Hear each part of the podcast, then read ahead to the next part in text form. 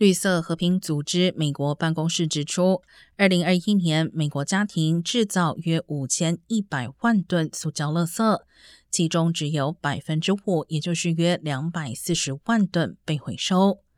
报告也指出，美国塑胶回收率在二零一四年达到最高点的百分之九点五。二零一八年后，中国停止接收西方塑胶垃圾之后，美国塑胶回收率逐年下降至百分之八点七。